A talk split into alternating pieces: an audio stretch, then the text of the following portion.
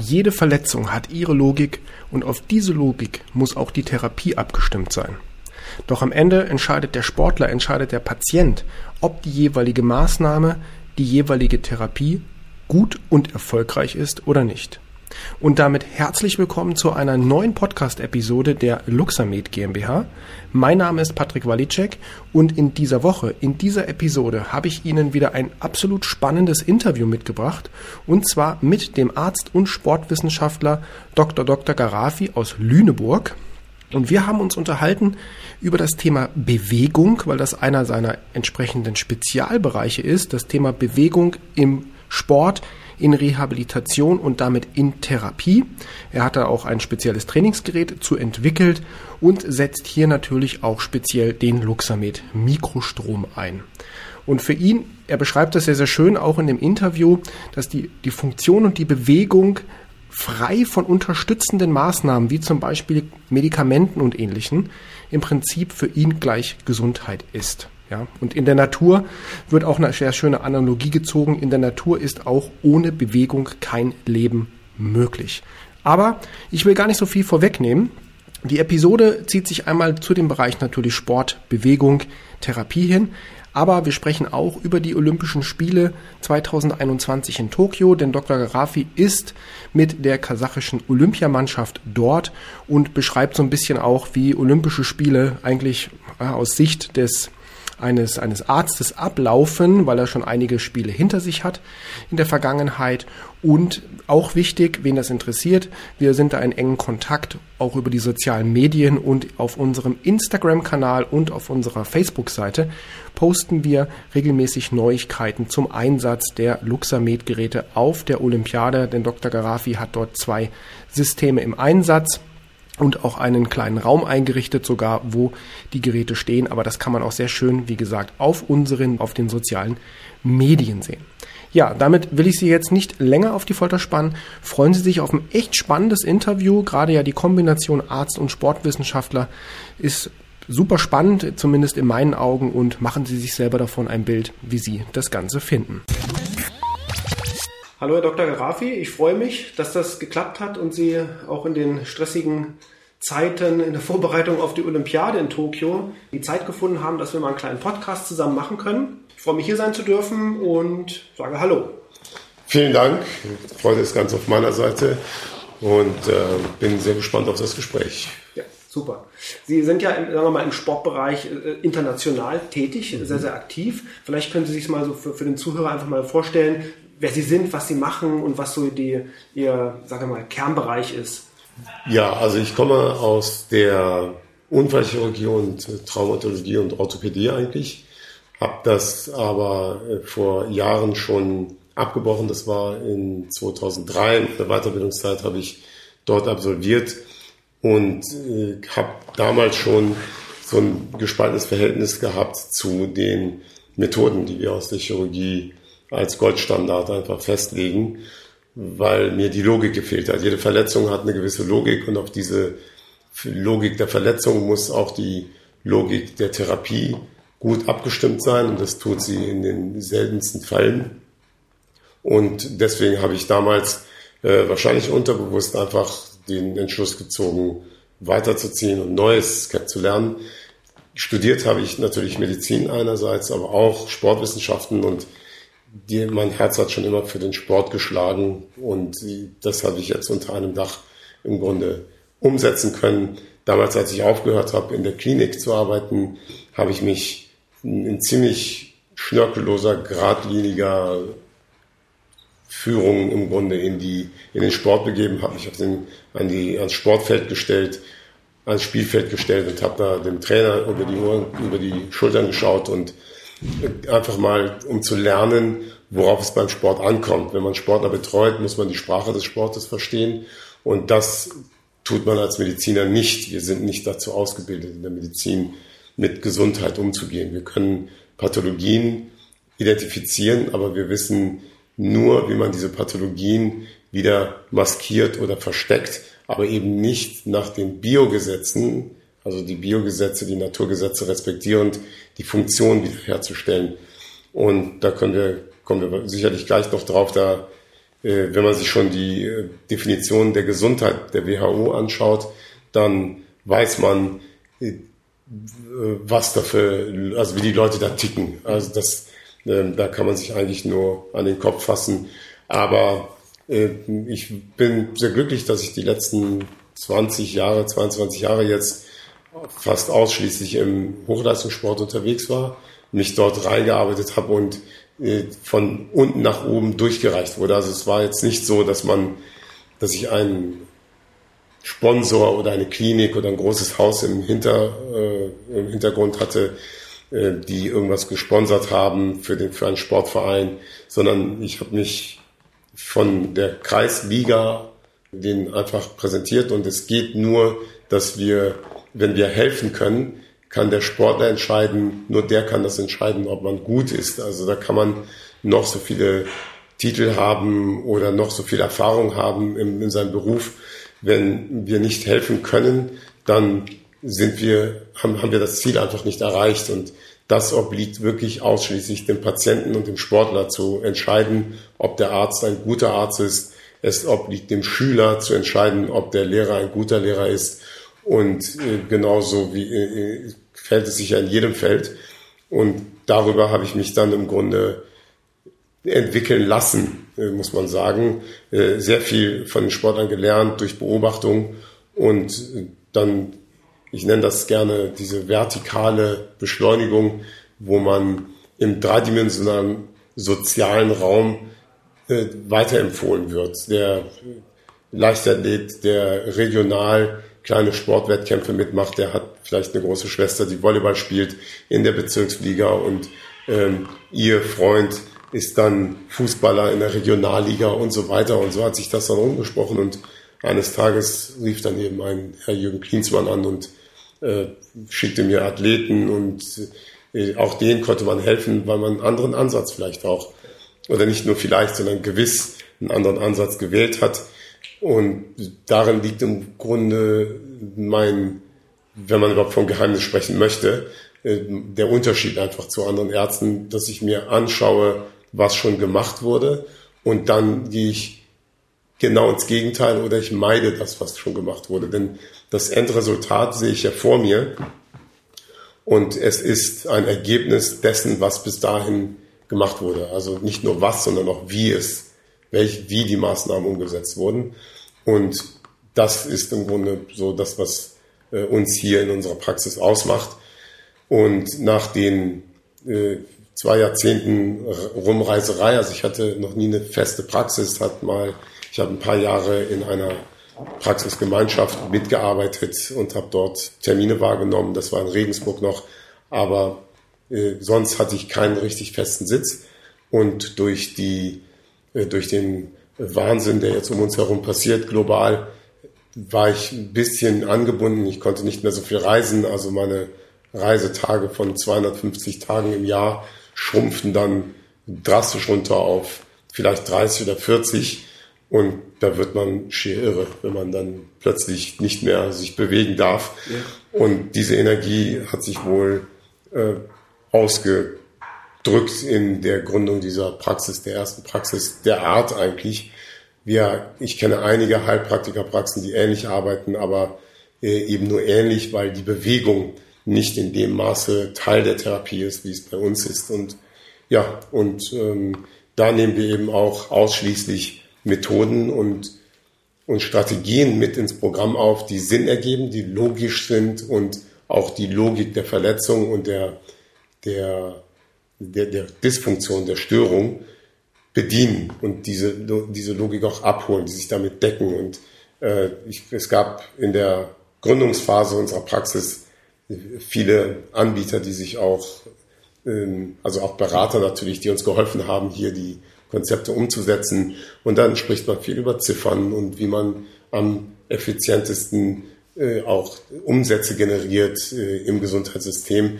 Und ich muss sagen, da haben wir circa 80 Prozent gefühlt abgelehnt, weil es, Methoden sind, die sich einfach nur in dem Durchschnitt befinden. Masse ergibt Durchschnitt. Die Masse bildet den Durchschnitt. Und wenn man jetzt wieder genau die gleichen Geräte hat, wie jede andere Praxis, dann hängt man im Grunde genau wieder in der Masse drin. Und wenn man aus diesem Durchschnitt raus will, muss man aus der Masse entfliehen, so ein bisschen und sich herausheben. Es ist ein bisschen anstrengend, aber letzten Endes doch sehr erfüllend. Ja. Ja, gerade das Thema ja auch Bewegung, das ist ja ein Riesenthema. Sie haben ja auch einen, einen großen Trainingsbereich und die Kombination dann ja auch im, im, Bereich Sport mit, mit Mikrostrom ist ja auch ein extrem gewinnbringender, gewinnbringender Teil.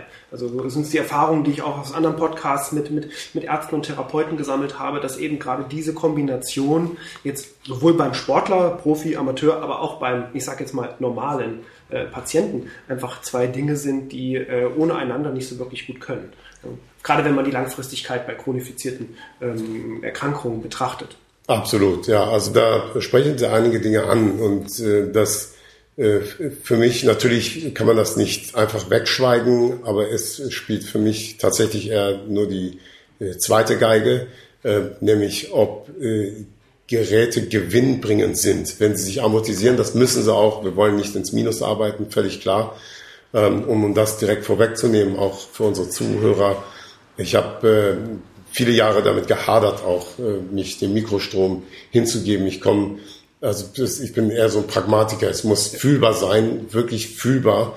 Und äh, da habe ich über zwei, drei Jahre immer wieder, zwar bin ich dem Luxamed über den Weg gelaufen, habe mich, hab's berührt und bin dann wieder weggelaufen. Aber ähm, es ist äh, tatsächlich so, man kommt da nicht drum herum. Die Studienlage ist eindeutig.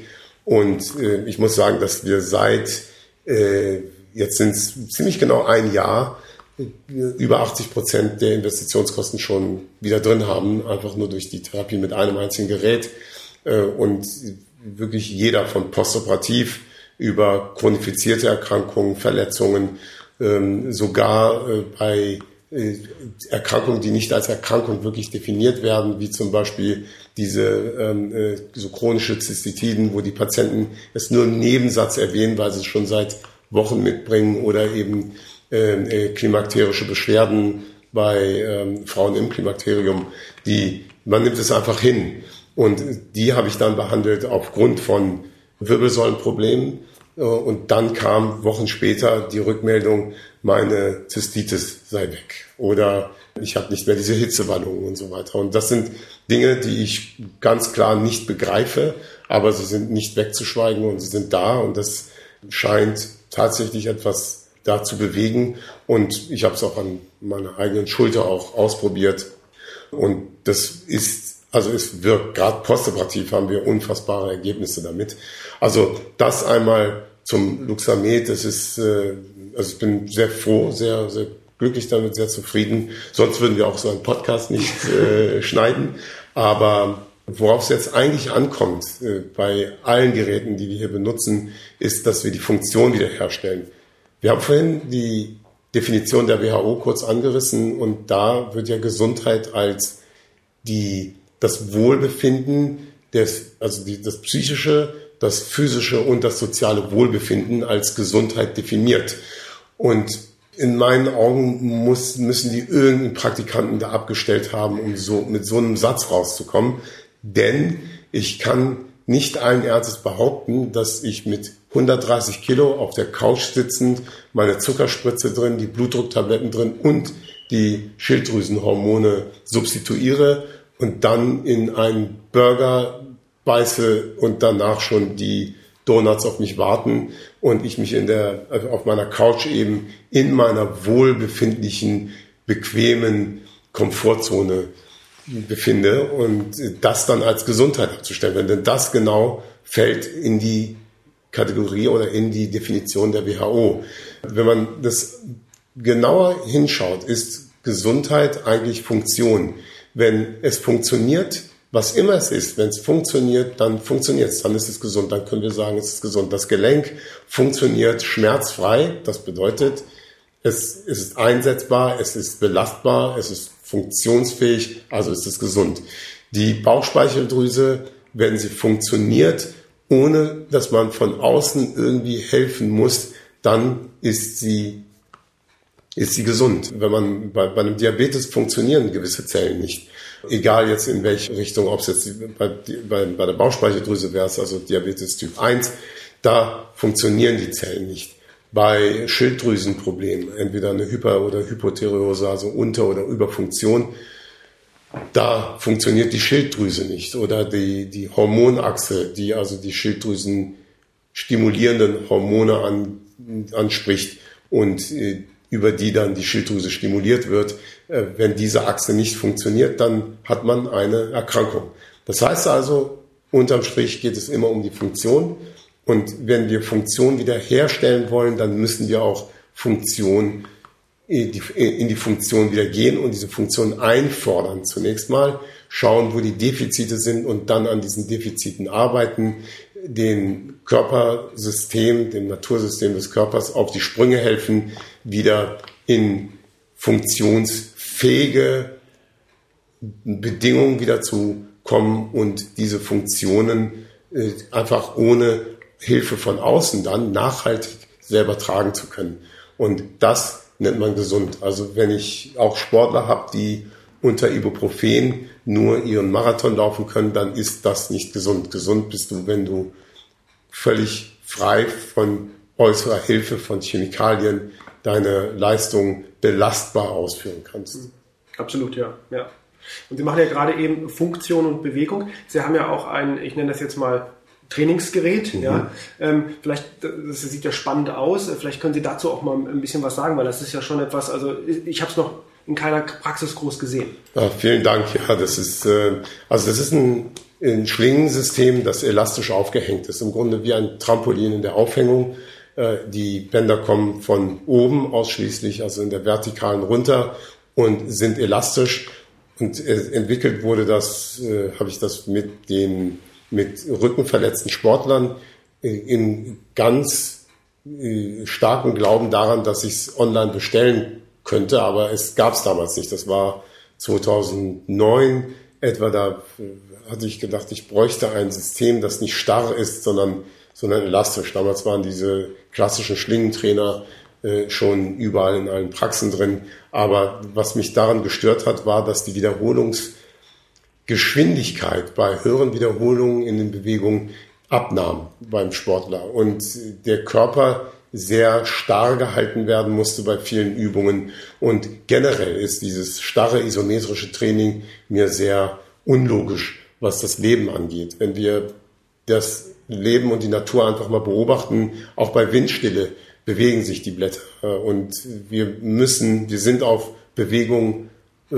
angewiesen, um das Leben auch zu ermöglichen. Ähm, ein sehr äh, trivial klingendes Beispiel, aber ich meine es absolut ernst, ist die Fortpflanzung, egal jetzt bei welchen Lebewesen, auch entweder bei uns. Ohne Bewegung können wir uns nicht fortpflanzen. Mindestens eine Seite muss sich bewegen. Auch wenn wir in die Pflanzenwelt schauen, dann funktioniert die Fortpflanzung der Pflanzen nicht wenn es keine Bewegung gibt. Und dafür sorgt eben der Wind, dafür sorgen andere Tiere. Die, der, der Wind, der die Blätter auch bewegt, die Zweige und Äste bewegt, sorgt für einen Kapillareffekt, dass also das Wasser aus den Wurzeln hoch äh, äh getrieben wird durch einen Sogeffekt. Und bei absoluter Stille funktioniert es nicht. Also das sieht man an Teichen und Tümpeln, die umkippen und anfangen zu faulen. Aber auch da wieder haben wir Mikroorganismen, die für Bewegung sorgen. Also es ist, es liegt auf der Hand und es ist evident, dass wir ohne Bewegung und alles, was eben in die Starre geht, nicht lebensfähig sind. Und deswegen sind hier in unserer Praxis auch Methoden wie isometrische Halteübungen wie diese, äh, verzeihen Sie, diese völlig hirnlose äh, Planke, äh, die, die sind geradezu verboten bei uns. Also äh, alles, was keine Bewegung zulässt, kommt, wird hier nicht ausgeübt. Wir können den Patienten nicht für Bewegung vorbereiten, indem wir ihm die Nichtbewegung, die Starre und den Stillstand beibringen, sondern für die Bewegung, für die schmerzfreie Bewegung werden Winkel verlangt, wird Belastung verlangt und da wird Dynamik, bedeutet also Beschleunigung verlangt. Und Beschleunigung muss nicht unbedingt schnell sein. Man muss kein Olympiathlet sein dafür. Wir haben hier Patienten in einer Altersspanne von sieben bis 92 Jahren in unserer Praxis. Und alle werden nach demselben Prinzip behandelt, nämlich, dass sie am Rande ihrer Funktionsfähigkeit weiter ausgebildet werden. Und man kann schon sagen, dass wir die Bewegung kultivieren für jeden Körper. Also eine Bewegungskultur schaffen und die ist sehr individuell. Die ist für Sie anders als für mich und wiederum anders als für unsere 83-jährige Patientin. Patientin. Und äh, da bedarf es einfach eines, eines individuellen Zuganges. Man kann Bewegungskonzepte nicht von der Stange nehmen. Und äh, somit sind wir zum Beispiel auch komplett weg, was Reha-Programme angeht, von diesen, äh, von diesen Protokollen und Schemata, dass man in der zweiten Woche so weit sein muss und in der vierten Woche macht man so. Das ist alles in meinen Augen Blödsinn und wir schauen immer sehr, sehr individuell und sehr genau auf die einzelne Person. Und genau dafür ist dieses Schlingensystem ich darf den Namen kurz nennen. Natürlich. Das ist der 4D Pro. Äh, man kann das äh, im Internet nachschauen, 4dpro.de. Das ist ein Schlingensystem, was eben die Elast durch die Elastizität Bewegung in allen Ebenen zulässt und keinerlei Führung gibt, aber die Sicherheit verleiht, dass man eben in jeder postoperativen oder auch posttraumatischen Reha-Phase Bewegung erleben kann, wo sie ohne diesen 4D Pro eigentlich nicht erlebbar wäre. Ganz kleines Beispiel, wenn man aus der OP kommt, darf man erstmal nicht belasten und manchmal auch gar nicht bewegen. Und in diesem 4D Pro kann man genau das umsetzen, aber der Körper bewegt sich trotzdem unter, unter Respektierung der Heilungsphasen des Knies in diesem Fall als Beispiel. Und wir können also mit einem gestreckten oder nicht bewegten, einem immobilisierten Knie und an einem eines nicht belasteten Knies können wir den gesamten restlichen Körper dennoch bewegen und das Bein muss eben dennoch kontrolliert werden. Und nur darum geht es, dass unser Hirn die Verbindung zu den Gliedmaßen, zu den ausführenden Organen nicht verliert. Wir müssen davon ausgehen, wenn man das Bein einmal abschaltet, also immobilisiert, stilllegt, dass nicht nur die Muskulatur abnimmt, sondern auch das Befahren der, durch die Signale, das Befahren der Nerven natürlich auch runterfährt und damit auch oben an der Großhirnrinde es zu Einbußen kommt, wenn diese Bahnen letztendlich einfach nicht befahren werden und nicht benutzt werden für ein paar Wochen.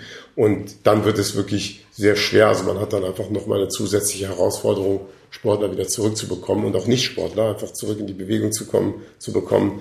Und damit hätte man eben die Wiederverletzung beziehungsweise die Abwärtsspirale in die Nichtbewegung schon eröffnet. Und das, äh, dem arbeiten wir entgegen damit. Ja. Ja, finde ich absolut spannendes Konzept. Vielleicht für die Zuhörer, ähm, ich werde den, den Link auf die Internetseite 4D Pro auch nochmal in den Show Notes ähm, darstellen, falls, damit man es einfacher finden kann.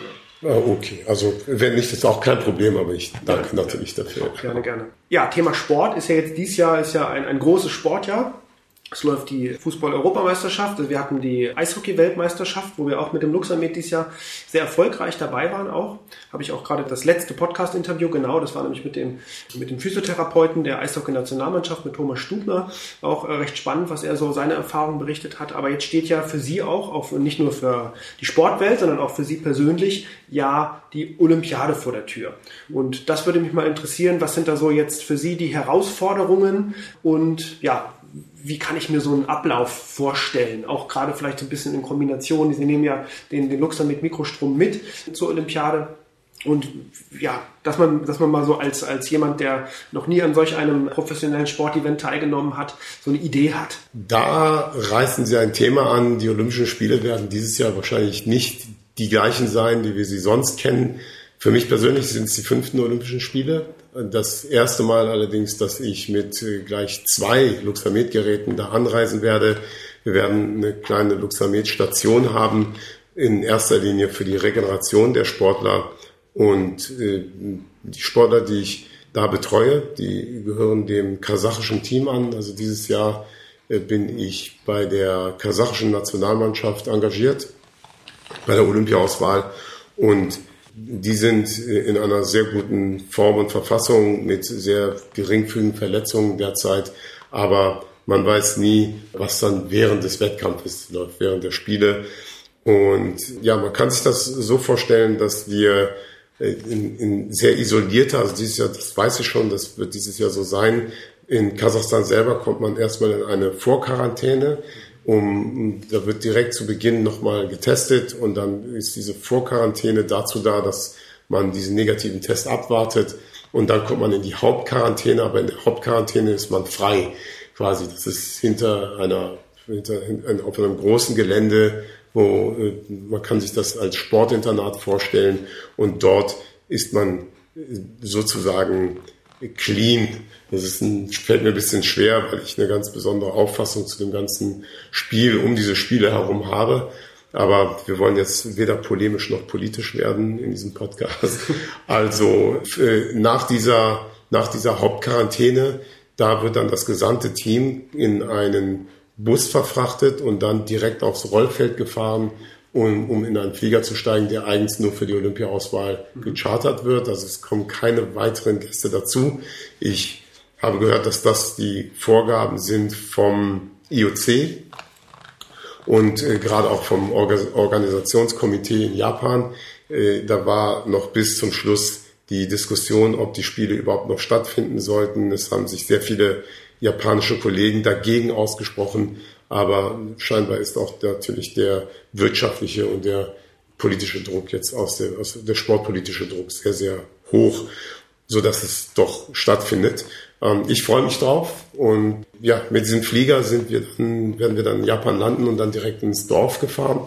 Und so wie es aber auch schon in den letzten Jahren war, also meine ersten Spiele waren London 2012, da das, also das wird dominiert durch Sicherheitskontrollen, das Ganze. Also ähm, ich muss leider sehr vielleicht irgendwo die, diese Träume ein bisschen abdämpfen, da das Romantische, was man so bei den Olympischen Spielen erfährt vor dem Fernseher, eigentlich nur durch die tolle Musik und die Zeitlupenaufnahmen rüberkommt. Im Olympischen Dorf selber ist es nichts anderes als natürlich Arbeit für eine Leidenschaft, die man hat, der man auch folgt. Und äh, ansonsten sind es aber immer wieder die gleichen Wege. Es sind kleine Zimmer, es sind die gleichen Wege zu der, zur Kantine, zur Sicherheitsabfertigung in den Bus, zum Training und zum Wettkampf und wieder zurück. Und das zwei bis drei Wochen durch. Aber das ist halt etwas, wofür die Sportler in erster Linie mit ihren Trainern über Jahre bis Jahrzehnte gearbeitet haben und äh, damit auch ein, ein Ziel, ich sag mit Bedacht nicht Traum, sondern ein Ziel in Erfüllung geht. Ähm, und wenn man so viele Jahre auf bestimmte Ziele hinarbeitet, dann hat man auch nicht mehr so die Fähigkeit zu urteilen, ob das jetzt, also die Wertigkeit dieser Spiele hat ein ganz anderen, ganz anderes Niveau damit erreicht. Und ja, und es ist letztendlich ein Gladiatorenwettkampf für die Zuschauer da draußen, die das genießen, aber was eben in den Katakomben gearbeitet wird. Die Tage sind lang, Nächte sind sehr, sehr kurz, weil man früh wieder raus muss, häufig eben zum Training, um auch diese, diese ganzen Formalitäten, die um eine Anreise zur Trainingsstätte angeht, dass man die alle erstmal äh, ab, äh, absolviert und abhakt. Das ist ähm, also schon eine sehr besondere Art und Weise, äh, einen Wettkampf zu erleben. Ähm, aber nichtsdestotrotz, also ich will das gar nicht schlecht reden, ähm, es ist äh, auch für mich natürlich ein, ein Highlight äh, alle vier Jahre, in diesem Fall alle fünf jetzt erstmal, dass ich nicht missen möchte und natürlich für den Athleten da bin. Man bindet über die Jahre eigentlich nur, was heißt nur, also man bindet eine, eine Bindung auf, eine persönliche Bindung zu den Sportlern so dass es dann zu den Spielen, wenn man dann beantragt wird, wenn man wenn man äh, angefragt wird, dann äh, gibt es auch natürlich überhaupt keine Alternative zur Antwort. Ja, natürlich komme ich mit. Und ich möchte jetzt auch nicht missverstanden werden. Äh, natürlich Olympische Spiele, da habe ich mir auch früher, das war mein Traum, ich will zu den Olympischen Spielen, äh, ob jetzt als Sportler oder als Betreuer. Jetzt habe ich es als Betreuer geschafft. Beim ersten Mal war es so wie ein Freizeitpark mit ganz vielen äh, Attraktionen. Das, also es war wirklich überwältigend. Beim zweiten, dritten Mal flacht das eben ab, so wie mit allem, was neu ist. Und dann ist es wirklich nur noch ein, nur noch ein, äh, äh, es ist eigentlich das Arbeiten, das man schon immer gemacht hat und eine sehr intensive Zeit mit den Athleten zusammen durch eine schwere und sehr fokussierte Phase durchzugehen. Und ähm, da kann man sich eben nicht leisten, großartig jetzt da, es gibt keine Sightseeing-Touren zum Beispiel, also da rumzufahren. Äh, man kann sich da jetzt nicht leisten, dass man auch Freizeit und Beschäftigung nachgeht und sich denkt, ach, das ist ja toll, jetzt bin ich in Tokio. Von Tokio werden wir nicht viel mitbekommen. Und ähm, deswegen muss alles intern sehr sauber ablaufen. Es muss sehr gut geplant sein. Die Versorgungskette muss da sein. Für alle Eventualitäten muss gesorgt sein und so weiter. Und das läuft eigentlich in der Kommunikation mit den Kollegen in Japan äh, im Vorfeld schon sehr, sehr gut und äh, auf sehr hohem Niveau. Ja, also ich, ich freue mich drauf nach wie vor freue mich dann aber auch, wenn ich wieder zurück bin.